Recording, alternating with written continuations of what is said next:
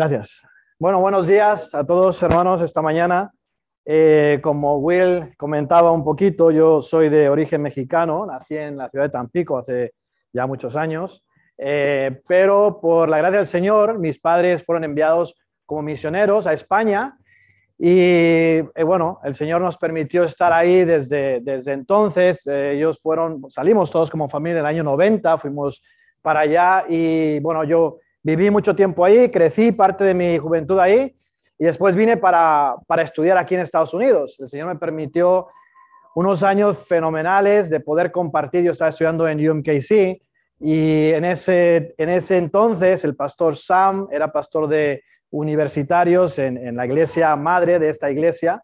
Y ahí el Señor me permitió conectar con ese ministerio, aprender sobre el discipulado y fue un tiempo fenomenal. Fueron cinco años que Dios usó en mi vida, que aún al día de hoy y mirando hacia atrás, después de tantos años de estar sirviendo al Señor, la verdad que ha sido un, un, un baluarte, ha sido una base que Dios ha, usado en mi vida.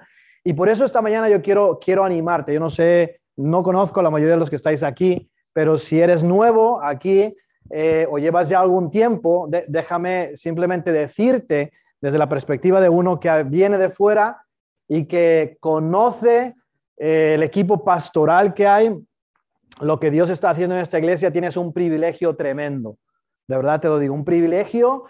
Y mira, eh, por la gracia del Señor he podido viajar bastante también, conocer muchos eh, ministerios en otros países y hay pocas iglesias, pocas iglesias, pocos pastores y ministros del Señor que tienen el corazón como el que tiene el pastor Will, como que tiene el resto de los pastores de esta iglesia. Aprovechalo, aprovechalo, porque son fieles en enseñar la palabra del Señor y en tomar tiempo para invertir su vida en aquellos que están dispuestos. La diferencia es la decisión de tu corazón.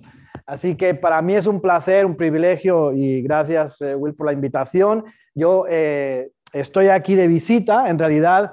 Eh, Vine para simplemente descansar, eh, retomar el compañerismo. Eh, le decía a algunos esta semana que, aunque nunca he sido oficialmente eh, miembro de esta iglesia, cada vez que vengo, y la última vez fue en el año 2018, nos estábamos acordando con José Alberto, me siento como en casa.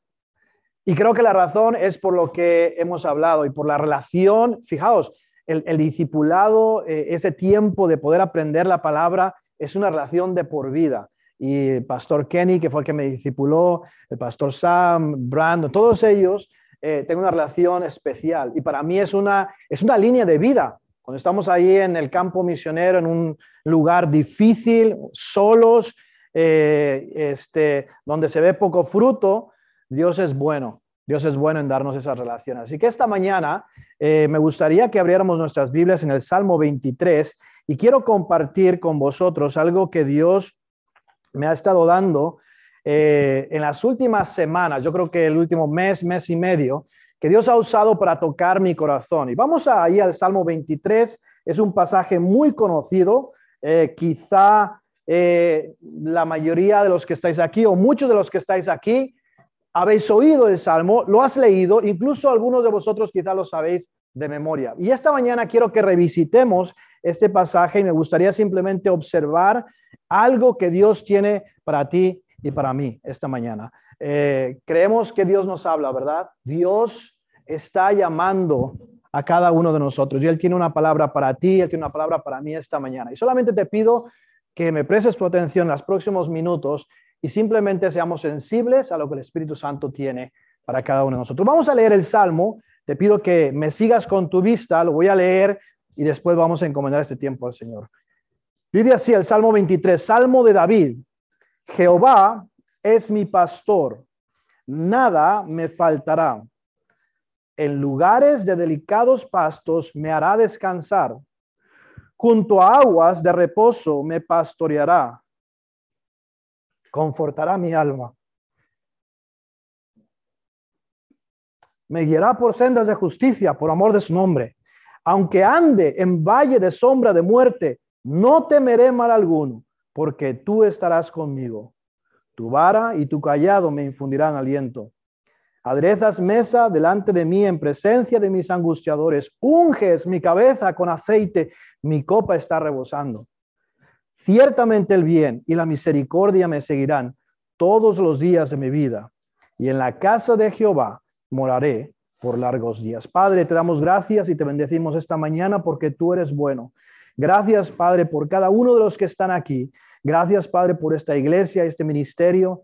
Y Señor, por lo que tú estás haciendo, Señor, qué bendición venir después de cinco años y ver el fruto, ver eh, cómo tu Espíritu Santo, Señor, se está moviendo y está transformando vidas y ver caras nuevas, Señor, de personas que te buscan, que han sido transformadas por tu amor. Y esta mañana venimos simplemente para encomendarnos a tu gracia, Señor, a tu misericordia y pedirte que nos hable, Señor, que sea tu Espíritu Santo por medio de tu palabra, que hable al corazón de cada uno de los que estamos aquí. Lo pedimos en nombre de tu Jesucristo.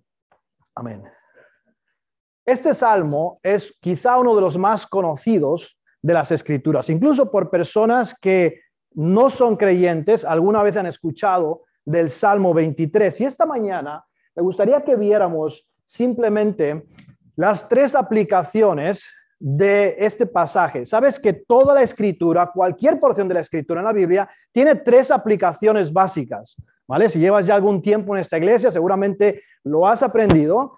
Y lo que vamos a ver es que el Salmo, eh, el Salmo 23 eh, tiene también esas tres aplicaciones básicas. La primera aplicación, y simplemente queremos ver las lecciones que Dios tiene para nosotros, es que este salmo, el Salmo 23, describe la relación de Dios con el rey David. Sabemos que el salmo lo escribió el rey David, eh, quizá uno de los reyes más conocidos de la nación de Israel, el hombre conforme al corazón de Dios, según Dios mismo.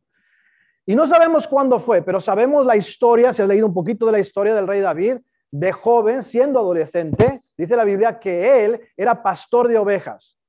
Y en ese tiempo, Dios hizo una obra en su corazón, en su vida, que realmente marcó todo lo que iba a ser la vida de David después.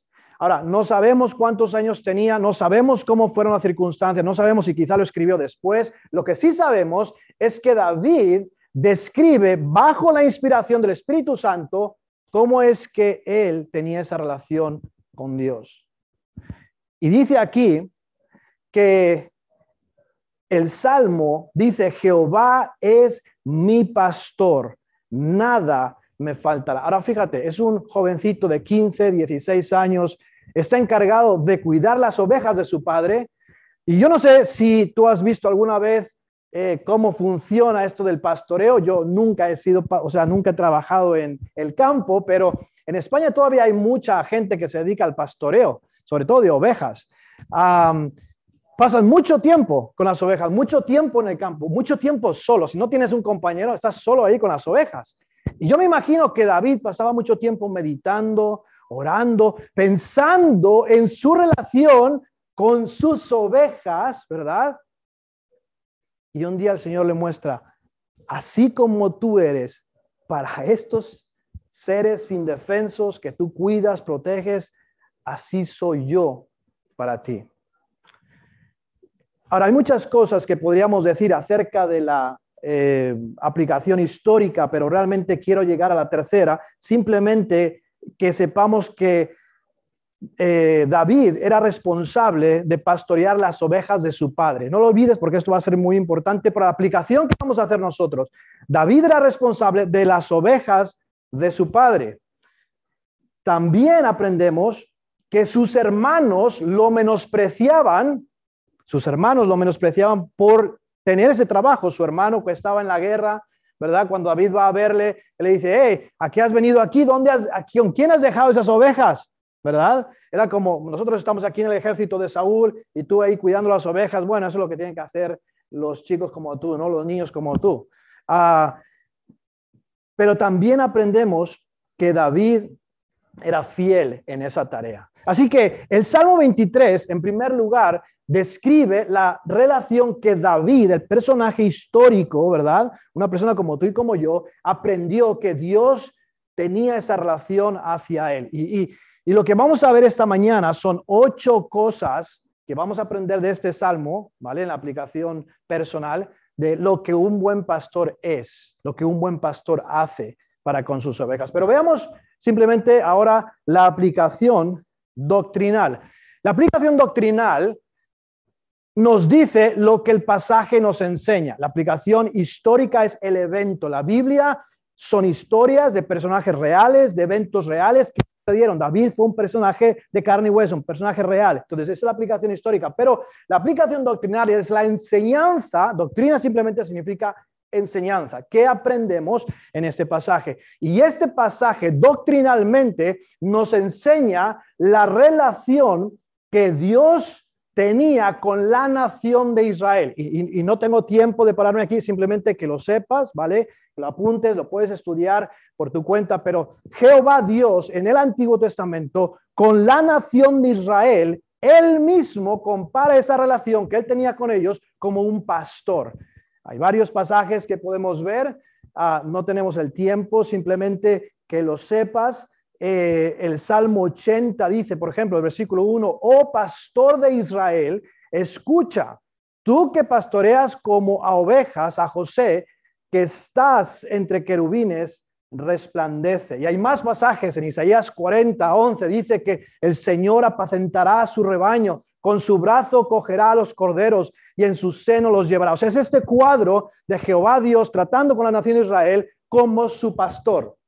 ¿Vale? Tiene una aplicación profética porque cuando Él venga se refiere a su segunda venida, ¿verdad? Después de que Él encargó a pastores, líderes de la nación, que no hicieron su trabajo. Él dice Dios, yo vendré y yo mismo voy a recoger a mi pueblo.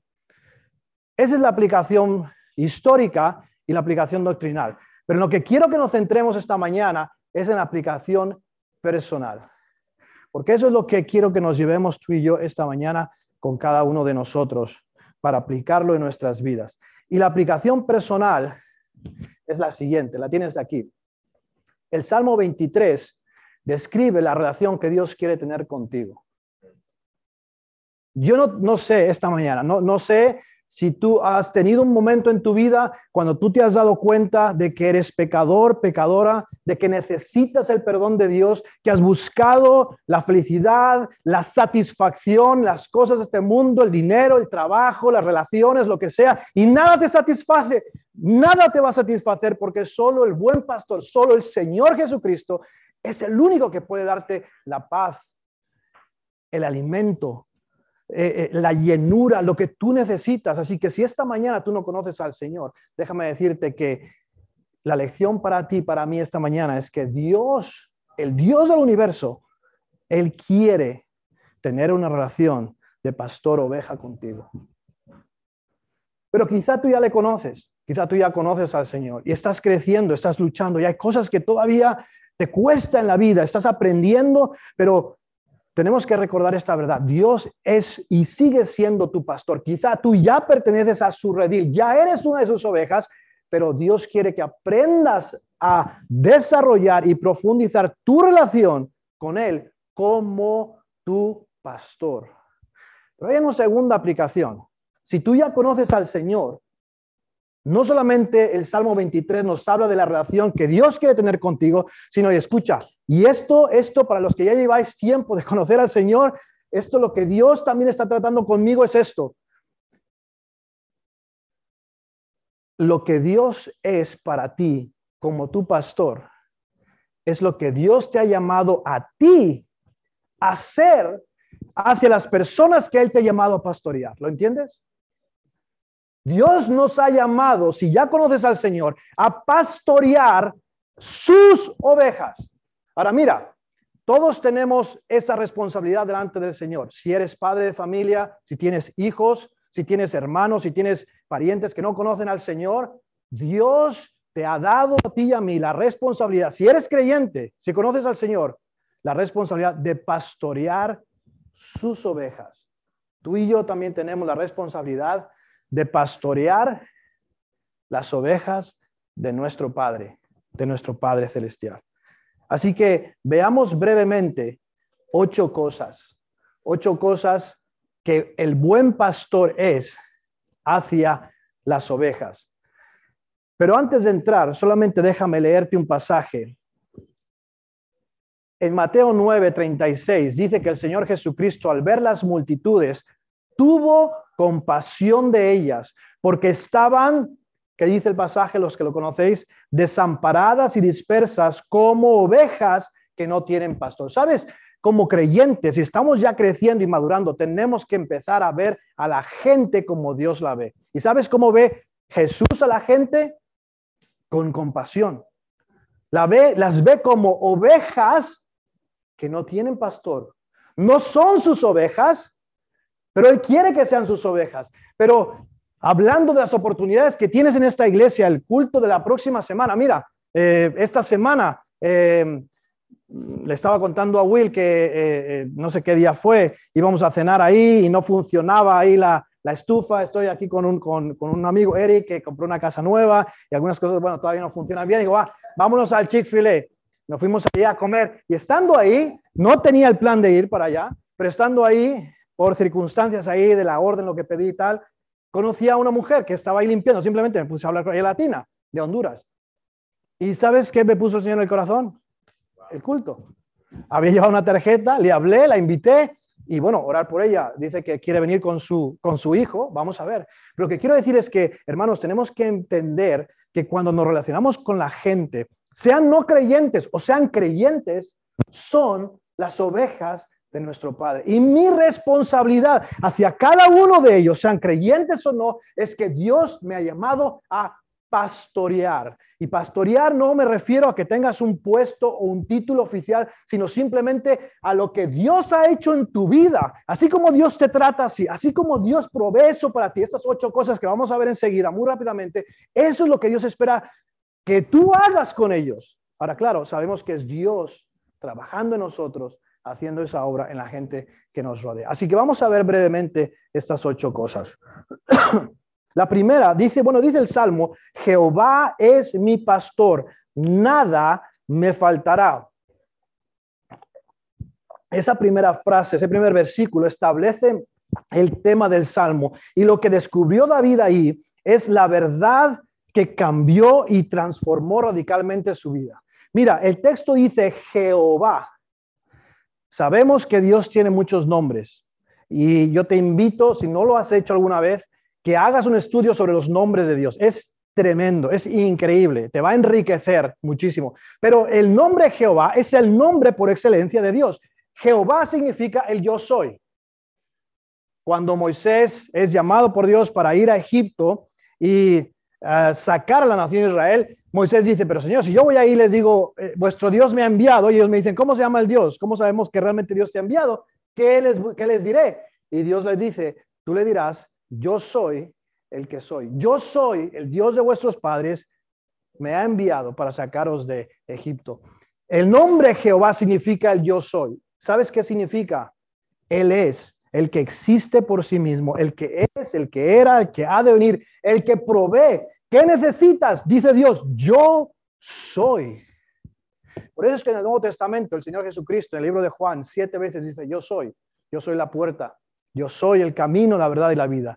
Yo soy el buen pastor, porque Él es el Jehová del Antiguo Testamento. Dice, Jehová es mi pastor, nada me faltará, porque esa es la verdad que tenemos que entender tú y yo. Si el yo soy es nuestro pastor, ¿qué nos puede faltar? Pero en lugar de ir y buscar las cosas que creemos que necesitamos, tenemos que enfocarnos en buscar al pastor que es quien nos provee todo lo que necesitamos. Número uno, que nos provee, perdón, ese pastor. En primer lugar, el buen pastor provee descanso para el cansado. Dice, en lugares de delicados pastos me hará descansar. ¿Sabes que lo primero que provee el pastor, el buen pastor, es descanso. La gente busca descanso para su espíritu y su alma. Busca en las cosas de este mundo, pero no lo encuentra. No lo encuentra. Lo que encuentra es más cansancio, esclavitud, frustración, porque el trabajo, el dinero, las relaciones, el placer, los viajes, las comidas, lo que quieras, no satisface del todo el alma. Puede satisfacer tu cuerpo, puede darte cierto placer, pero el cansancio es del alma, del espíritu, y eso solamente el buen pastor lo puede hacer. Así que si tú estás aquí esta mañana y sabes que necesitas buscar Él está con los brazos abiertos, ofreciendo ese descanso para el alma. Pero déjame hacer la aplicación también a nosotros que ya conocemos al Señor. ¿Sabes lo que Dios quiere que tú seas hacia las personas que te ha puesto a tu alrededor si eres creyente? Que seas esa persona donde la gente puede encontrar descanso para su alma. No problemas, no crítica, no mala actitud, sino que cuando vengan a ti encuentren el descanso que Dios te ha dado a ti y que tú puedes proveer para ellos. El Señor Jesucristo dijo, venid a mí todos los que estáis trabajados y cargados y yo os haré descansar. Llevad mi yugo sobre vosotros y aprended de mí, que soy manso y humilde de corazón, y hallaréis descanso para vuestras almas. ¿Cómo está tu alma esta mañana? El Señor es capaz de darte descanso. ¿Has encontrado el descanso? ¿Qué encuentra la gente? ¿Qué ve la gente cuando viene a ti buscando algún tipo de dirección espiritual o tiene preguntas? Encuentra descanso o encuentra una persona que está súper ocupada, estresada. Eres creyente, sí, conoces al Señor, pero andas estresado, eh, eh, eh, ocupado, de mal humor. O, o encuentran, como dice el texto, en lugares de delicados pastos, ¿verdad? El Señor nos provee de descanso. En segundo lugar, el buen pastor es o provee agua para el sediento. Dice la segunda parte del versículo, junto a aguas de reposo me pastoreará. El Señor satisface la sed del sediento. Dice el Señor que Él es el agua viva. Igual que con el descanso, la gente busca saciar su sed, su sed espiritual con un montón de bebidas que no es el agua de vida, pero solamente el agua que el Señor nos provee es el agua que no solamente puede saciar nuestra sed, sino que dice la promesa del Señor que será en ti una fuente que brote. ¿Os acordáis de la historia de la mujer en Juan capítulo 4 que va al pozo a buscar agua? El Señor Jesucristo viajaba con sus discípulos y era una zona de samaritanos. Un judío no pasaba por una zona donde había eh, samaritanos porque se odiaban. Sin embargo, el Señor Jesucristo dice, me es necesario pasar por ahí. Llega a las afueras de la ciudad y ahí se, se para a descansar en un, en un pozo y esta mujer viene a buscar agua, tiene sed, sed física. Y el Señor usa esa ilustración para decirle, si, si, si tú me pidieras el agua de vida, yo te daría esa agua y no tendrías sed otra vez. Y déjame decir que el Señor satisface con el agua de la palabra la sed espiritual nuestra. Y no solamente la satisface, sino que nos hace no tener sed jamás, porque el Espíritu Santo que viene a morar en nosotros cuando Él nos salva, dice la Biblia que es como una fuente de agua viva que brota para vida eterna. El agua viva es la palabra del Señor. Te pregunto, ¿Qué ve la gente cuando viene a tu vida? Si ya conoces al Señor, ¿eres una fuente de agua viva? Ojo, no estoy diciendo que eres un todo y que le citas Biblia y, quieres aparentar que sabes. No, es, es, la administración de la palabra, es la palabra que cuando una persona viene con una duda, con un problema, con una situación, tú tienes palabra del Señor para decirle, mira, lo único que te puedo decir esto es lo que dice la palabra del Señor. Así es como Dios ha usado su palabra en mi vida. Confía en el Señor, cree la palabra. Y la palabra satisface tu sed espiritual. El buen pastor, en tercer lugar, provee restauración para el quebrantado. Dice el texto en el versículo 3, confortará mi alma. Confortará mi alma, literalmente restaurará mi alma. Habla de sanidad, sanidad del alma. Él es capaz de restaurar nuestra alma. Esa palabra que aparece aquí traducida como confortar, simplemente significa volverse, convertirse, recuperar, rescatar, restablecer. ¿Y sabes qué hace el buen pastor con nosotros? Él restaura nuestra alma. Mira, cuando fuiste salvo, si ya has sido salvo, el Señor salvó tu espíritu. La Biblia dice que nos creó como seres con tres partes, ¿verdad? Tripartitos. nuestro espíritu, nuestro cuerpo y nuestra alma. Cuando fuiste salvo, el Señor salvó tu espíritu. Dice la Biblia que el Espíritu Santo de Dios vino a tu vida, se casa literalmente, se hace uno con tu espíritu que está muerto por los delitos y pecados y ahora Dios te da vida. Dios restauró tu espíritu, te dio vida espiritual si eres salvo. Si el Señor tarda su venida y pasamos a otra vida, tenemos la promesa de Dios de que Él nos va a resucitar, nos va a dar un cuerpo glorificado. Él restaura nuestro cuerpo. Ahora no, ahora nuestro cuerpo este, se engorda, se pone más viejo, se pone más este, arrugado, ¿verdad? Pero la promesa que tenemos del Señor un día es que tenemos un cuerpo glorificado. Él restaura nuestro cuerpo. Pero escucha, el texto dice, confortará, restaurará mi alma. Lo que Dios hace ahora, en este tiempo que estamos en la tierra, es restaurar, es conformar, es sanar, es, es restablecer el alma. Y eso es porque es tan importante el discipulado. Porque cambia nuestra mente, nuestro corazón, nuestro sentir, nuestra voluntad para conformarse a la imagen de Cristo. Esa es la meta de la vida cristiana. Por eso es que Dios cuando te salvó no te llevó al cielo. Estamos aquí porque Dios está haciendo esa obra, restaurando el alma. Por supuesto que tiene una aplicación hacia la salvación también. Si tú estás aquí esta mañana y aún no conoces al Señor, Cristo, el buen pastor, quiere restaurar tu alma, sanar las heridas que este mundo nos ha causado. ¿Cómo está tu alma esta mañana? El Señor hace una obra de santificación para hacernos más conforme a la imagen de su Hijo Jesucristo. Pero mira, se nos va el tiempo. Número cuatro, ¿qué hace un buen pastor? Hasta aquí hemos visto tres cosas solamente.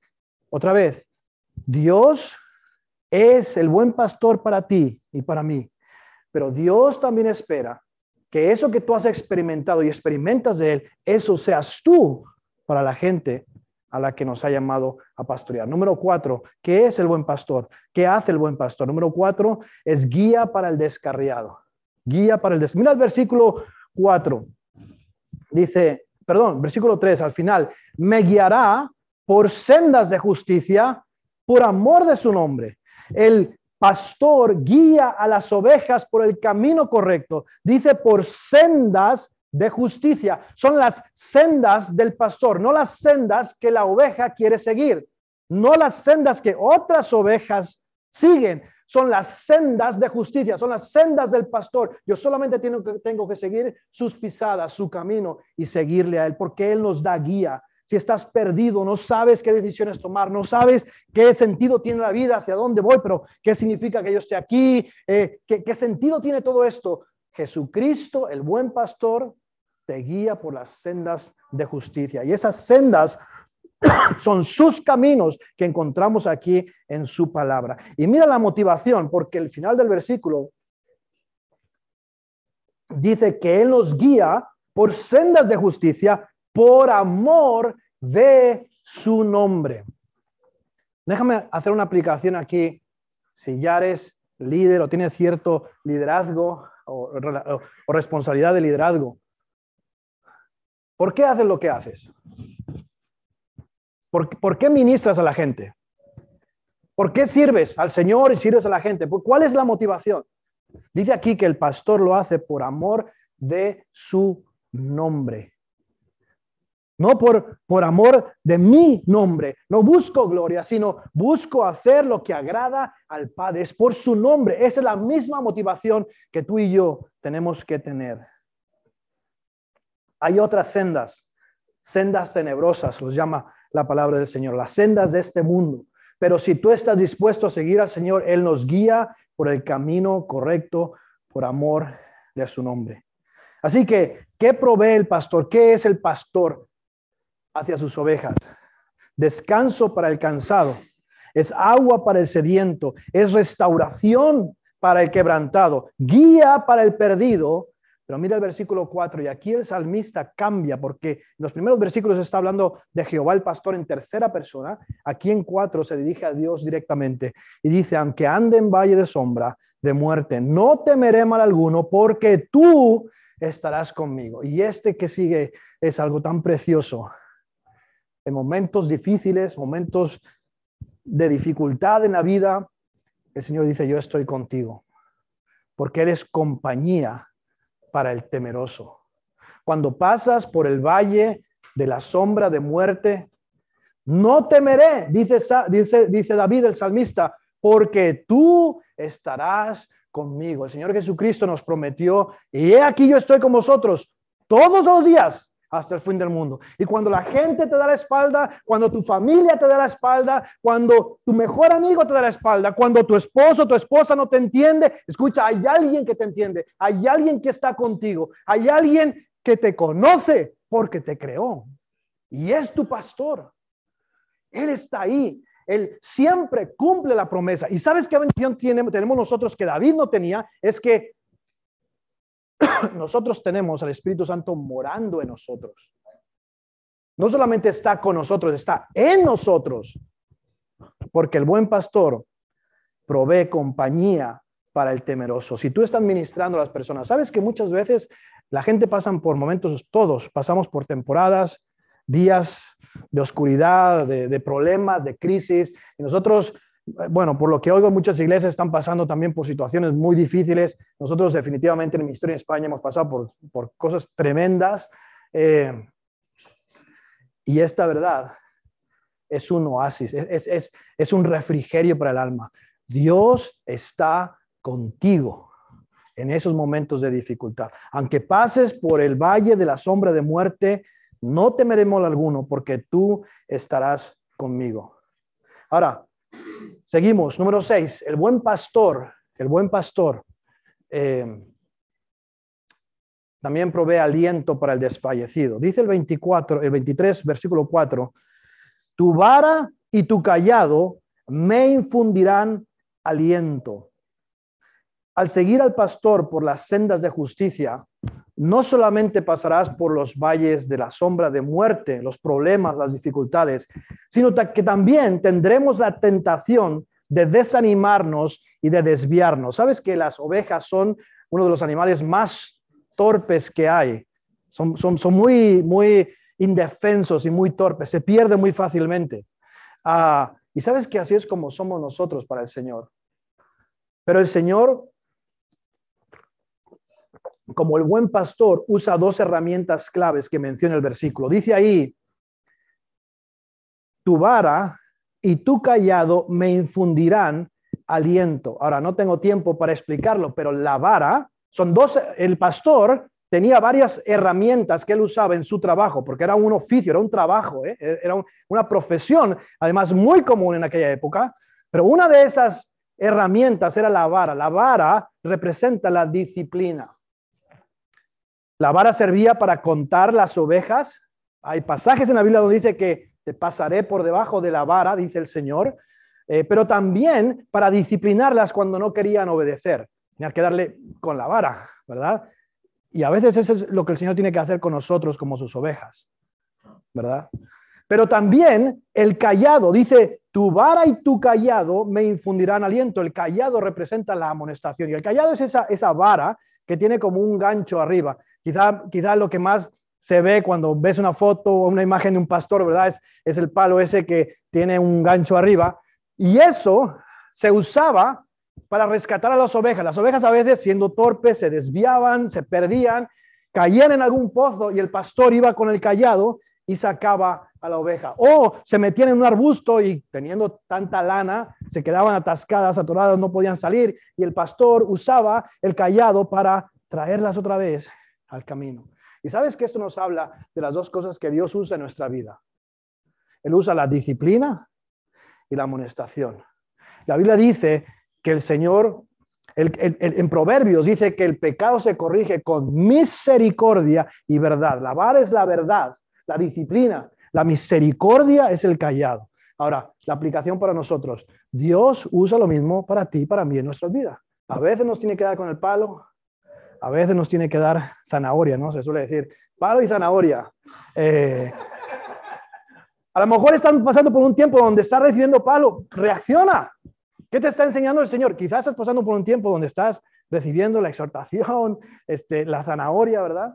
Pero mira, tiene muchas aplicaciones. A la crianza de los hijos, por ejemplo, son cosas muy prácticas. Al discipulado, cuando estás ayudando a la gente, tienes que saber discernir cuándo tienes que dar palo, cuándo tienes que dar zanahoria. Porque así es como Dios nos infunde aliento. Si estás desalentado, desanimado, ah, ya no quiero ir a la iglesia. No, es que ya no, ya no quiero seguir. Aliento. ¿Cómo nos alienta? Con su vara y con su callado. Gloria al Señor porque Él es fiel y Él es el buen pastor. Número siete. Número siete. ¿Qué es el buen pastor para nosotros? ¿Qué provee el buen pastor? Dice el versículo 4, aunque ande en valle de sombra de muerte, no temeré mal alguno, porque tú estarás conmigo, tu vara y tu callado me infundirán aliento. Pero el versículo 5 dice, aderezas mesa delante de mí en presencia de mis angustiadores. Ahora, el siguiente en realidad son dos en uno, ¿vale? Podrías decir que hay ocho o nueve cosas si esta le divides, pero le dejé como uno porque en el texto está como uno. ¿Qué hace el buen pastor para con sus ovejas? Provee alimento para el hambriento y protección para el perseguido. Mira lo que dice el texto, dice, aderezas mesa. Esa palabra aderezar significa preparas, estableces, pones en orden mesa, me preparas un banquete, me das alimento. Y eso es lo que Dios hace con nosotros. Cuando venimos a Él, sacia nuestra hambre espiritual porque nos da mesa, nos prepara mesa. Y déjame animarte y decirte, ¿sabes que cuando vienes a la iglesia los domingos, los pastores, tanto en inglés como aquí, Pastor Will, quien sea que está compartiendo, ha pasado tiempo preparando el alimento espiritual para que tú vengas, te sientes y escuches y seas nutrido con las palabras de la palabra del Señor. Así que valora eso, ora por ellos, porque es una guerra espiritual de tener preparado mensaje, palabra de Dios, para que tu alma y tu espíritu sean alimentados con la palabra del Señor. Ahora, dice aquí, aderezas mesa delante de mí en presencia de mis angustiadores. Mira cómo en el texto ah, la idea de proveer alimento está conectada con los enemigos, con los angustiadores. Dice, preparas la mesa, me pones mesa para comer delante de mí en presencia de mis angustiadores. Sabes que tenemos enemigos que desean destruirnos. Así como las ovejas David hablando con Saúl decía, yo era pastor de las ovejas de mi padre y cuando venía un oso o un león, cuadro del, de, Satanás, del diablo, dice, y se llevaba alguno de estos pequeños, yo salía tras él y lo rescataba, dice, eh, y lo mataba, echaba mano a su quijada, dice, y mataba león, si fuese león o, oso, lo que fuera, y dice, y este incircunciso, este filisteo, hablando de, hablando de eh, Em, del gigante Goliat, ¿verdad? Va a ser como uno de ellos, ¿no? No es diferente que ellos. Ah, tenemos enemigos que nos rodean. Sabe que tienes enemigos que intentan destruir tu vida. La Biblia habla de la carne, el mundo y de Satanás. Y sabes que yo creo que uno de los más difíciles, bueno, con el que tratamos más casi todos los días es con nuestra propia carne, ¿verdad? Porque no quiere servir a Cristo, no quiere obedecer, no quiere vivir para el Señor, quiere vivir para sí mismo, quiere, quiere agradarse a sí mismo, no al Señor. Y esos enemigos van a intentar desalentarte, van a intentar desviarte. Pero dice el pasaje ahí que Él prepara mesa delante de mí en presencia de mis angustiadores, aquellos que te causan angustia. Y a veces Satanás va a usar a personas en tu vida a veces personas cercanas a ti que te van a causar angustia, que siendo quizá conocidos, hermanos en la fe o eh, eh, personas de tu familia de, de sangre, te causan angustia. Ahora, sabe que a veces Dios permite que eso pase para que nosotros le busquemos más. Pero el peligro es que tú puedas llegar a ser usado de la misma manera para traer angustia a otras personas. Y aquí está la clave y la conexión entre las dos cosas. Una oveja alimentada puede enfrentar a los enemigos mejor. Por eso es que dice, preparas mesa delante de mí en presencia de mis angustiadores. Puedes tener problemas, dificultades, gente que te da la espalda, eh, eh, eh, enemigos que te persiguen, pero en medio de eso, si tú confías en el Señor, Él provee mesa, te da banquete, te da paz en medio de la tormenta. Y en lugar de ver las circunstancias, amargarte, enfadarte con las personas, desanimarte, deprimirte, simplemente acudir, escucha, a los deleites de la palabra de Dios y te alimentas, te fortalece y sí, te duele la situación que está pasando, te duelen los ataques de la gente los problemas que puedas enfrentar en el trabajo o en la situación familiar que estás pasando, pero en la palabra de Dios tienes alimento y tienes fortaleza para poder enfrentarlo. La protección que el pastor nos da está ligada a la comida que nos da. ¿Sabes? Cuando en una manada, ¿verdad? Ataca un coyote, un lobo, un oso, un león, ¿a quién ataca generalmente? A los débiles, ¿verdad? A los enfermos, a los que no están fuertes para seguir al pastor, para quedarse con el grupo donde el pastor está llevando a las ovejas. Y déjame decirte que si tú no eres diligente en estudiar la palabra, si estás, si estás pasando por el discipulado, escucha, hazlo una prioridad. No es algo más, no es algo religioso de, religioso de conocer más de la Biblia. No, es algo que debe estar transformando tu vida, fortaleciéndote, ayudándote a vencer las adicciones, los problemas, las dificultades que muchas veces traemos como bagaje cuando llegamos a la vida cristiana. Pero el Señor es poderoso para a través del alimento de su palabra transformar tu vida completamente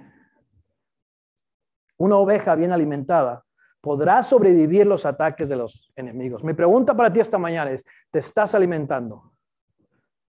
¿Te estás alimentando? Y otra pregunta para ti, ¿estás alimentando a las ovejas que Dios ha puesto a tu cargo? Porque esa es tu responsabilidad. Y no solamente cuando voy a la palabra para alimentarme yo mismo, no solamente lo hago por mi propia alma, por mi propia vida que la necesito, sino que también tengo que ser diligente para alimentar a las personas que Dios ha puesto a mi cargo. Si eres padre, esto lo entiendes perfectamente. Porque si tienes hijos, ¿verdad? No vas y te preparas la comida. Y, ah, bueno, ay, tu hijo de cinco años, bueno, ya, no sé, a ver, que se haga lo que quiera ahí, pero yo voy a comer, me hago un bistec, me hago... Y mis hijos, no, Estás, es más, casi más piensas en ellos que en ti, ¿verdad? Porque es tu responsabilidad alimentarles, porque sabes que si no lo haces, van a sufrir. El Señor nos llama a ser buenos pastores también. Y Él nos provee alimento cuando tenemos hambre espiritual, nos provee protección cuando somos perseguidos por los enemigos que enfrentamos en esta vida. En último lugar, el, Salmo sigue diciendo ahí, ciertamente, ah, perdón, el final del versículo 5 dice, unges mi cabeza con aceite, mi copa está rebosando. El buen pastor provee, o más bien es, por eso es Jehová, Él es. No, él no te da esas cosas, Él es esas cosas para ti. El buen pastor es unción para el débil. Y la unción significa poder, poder. Aquí el texto dice, unges mi cabeza con aceite. ¿Sabes que la costumbre en esa época de los pastores era ungir la cabeza de la ovejita con aceite? Porque el aceite le protegía de las moscas, de los insectos que se le metían en las orejas, en los ojos, les causaban enfermedades o, no las dejaban ver, las molestaban. ¿Habéis visto alguna vez, este, por ejemplo, las vacas cuando están ahí, está lleno de moscas y están ahí constantemente este, espantándose las moscas, ¿verdad? Este, la oveja, la manera de proteger la oveja era ungirla con aceite. Eh, si tenía alguna herida, si tenía algún raspón, y las ovejas se meten, como digo, en casi cualquier sitio, y muchas veces se hacían heridas, ese aceite suavizaba la herida, curaba la herida. Dice David, unges mi cabeza con aceite, mi copa está rebosando. El buen pastor provee unción para el poder, nos da poder. En el Antiguo Testamento, cuando alguien era ungido, ¿verdad? Con aceite, era señal de que el Espíritu Santo venía a su vida para darle poder para hacer la obra que Dios le había llamado. Y eso es lo que Dios hace contigo y conmigo. Él nos unge con su, con su, con su espíritu. De hecho, si eres creyente, ya tienes la unción del Santo, la unción del Espíritu Santo morando en tu vida. ¿Y sabes qué es el reto? Y yo no sé si porque me hago mayor, hay cosas que eh, empiezan a ser más claras y entender, pero si hay algo que para mí es una obsesión, es saber que cuando estoy ministrando, cuando estoy eh, eh, viviendo la vida que Dios quiere que yo viva, pero ministrando esas ovejas que Dios ha puesto bajo mi cargo, que lo hago en el poder del Espíritu Santo de Dios. Porque déjame decirte, hermano, hay muchas cosas que se pueden hacer en el ministerio, en la obra de Dios, en el poder de la carne, en nuestro propio poder. Y hacemos cosas, nos ocupamos de hacer esto, aquello y tal, y no hay vidas transformadas, no hay poder, porque no pasamos tiempo con el Señor, dejando que Él nos llene con su Espíritu Santo. Así que el reto es que aprendamos a vivir la llenura del Espíritu Santo. Terminamos.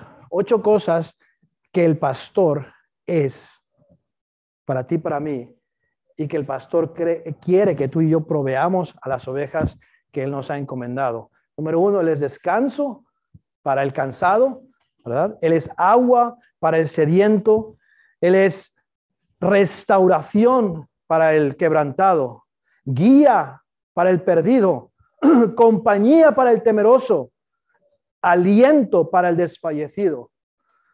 Él da alimento, Él es alimento para para el, para el hambriento y también Él es protección para el perseguido. Y en último lugar, como ya vimos, Él es unción, poder para el débil. Ahora mira cómo termina el Salmo y aquí terminamos. Dice el versículo 6, ciertamente el bien y la misericordia me seguirán todos los días de mi vida. ¿Notaste algo ahí? Dice David, ciertamente el bien y la misericordia me seguirán todos los días de mi vida. Escucha, ¿qué es el, trabajo principal de una oveja?